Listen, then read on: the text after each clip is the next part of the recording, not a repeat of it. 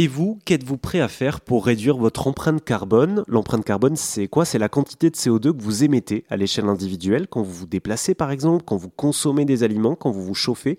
Euh, pour respecter les accords de Paris et rester sous la barre des 2 degrés de réchauffement, il faudrait réduire à 2 tonnes de CO2 par an et par personne. Or, en moyenne, en France, on est plutôt entre 9 et 11 tonnes.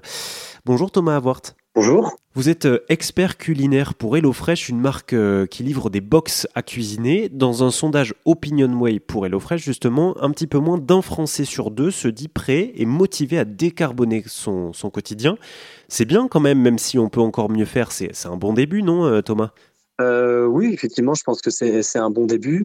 déjà, pour, pour, nos auditeurs, j'aimerais juste définir qu'est-ce que décarboner. Donc, en gros, c'est la décarbonation.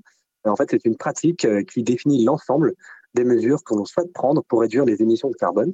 Et effectivement, comme vous venez de le dire, il y a aujourd'hui un Français sur deux euh, qui est prêt à, en fait à, aller dans cette décarbonation. Donc moi, je suis plutôt à avoir le, verre plutôt euh, plein, donc je trouve ça plutôt positif.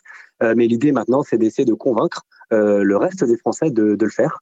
Euh, et donc là, c'est justement ce qu'on essaie de faire, nous, avec euh, HelloFresh au quotidien. Quoi. Ouais, ce, qui, ce qui ressort euh, dans, dans ce sondage, c'est que pour passer à l'action, il faut être informé. Or, toujours d'après le sondage, les Français se disent assez mal informés. Est-ce que vous avez quelques chiffres, vous, par rapport à cette mauvaise information sur la décarbonation du quotidien?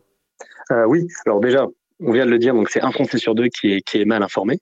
Et puis après, surtout, je pense que c'est euh, mal informé parce que ça correspond en fait pour eux surtout à beaucoup de contraintes globales. Donc en gros, si vous voulez, la décarbonation euh, de base pour 72% des gens, c'est très compliqué. C'est-à-dire que ça va être compliqué de le mettre en œuvre. Pour 76% des gens, donc à peu près en gros euh, trois quarts, ça demande beaucoup de temps à mettre en place et puis surtout ça coûte cher. Donc à partir du moment en fait on voit que ça a l'air très euh, compliqué.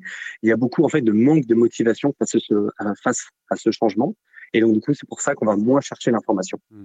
Si on prend euh, deux exemples, hein, on, peut comprendre hein, ceux qui pensent ça. Si on, pense par exemple au transport, on se dit, bon, bah, prendre le train plutôt que l'avion, c'est moins rapide et plus cher. Si on pense à l'alimentation aussi, on se dit, bah, réfléchir plus à ce qu'on met dans son assiette, penser aux produits de saison, bah, ça va nous prendre plus de temps puisqu'il faut chercher les bons magasins.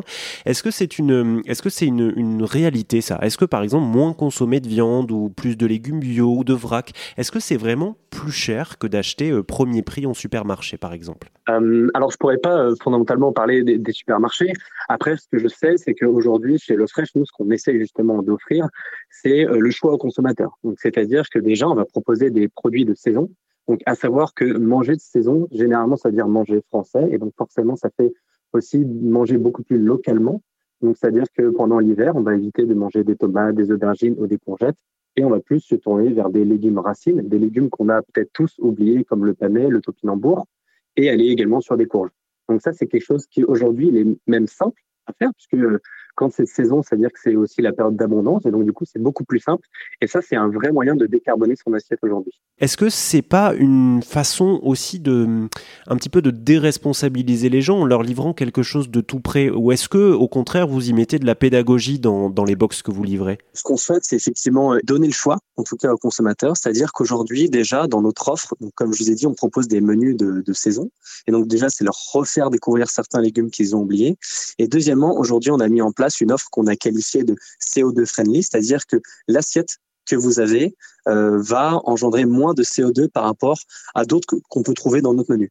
Donc l'idée, c'est pas de dire, OK, ils font consommer ça, mais l'idée, c'est de donner le choix aux gens de consommer ce qu'ils souhaitent et leur donner l'opportunité, du coup, de consommer moins de CO2 également. Merci Thomas, avoir expert culinaire pour la marque HelloFresh et on continue de décortiquer ensemble euh, ce sondage OpinionWay sur la décarbonation de notre quotidien.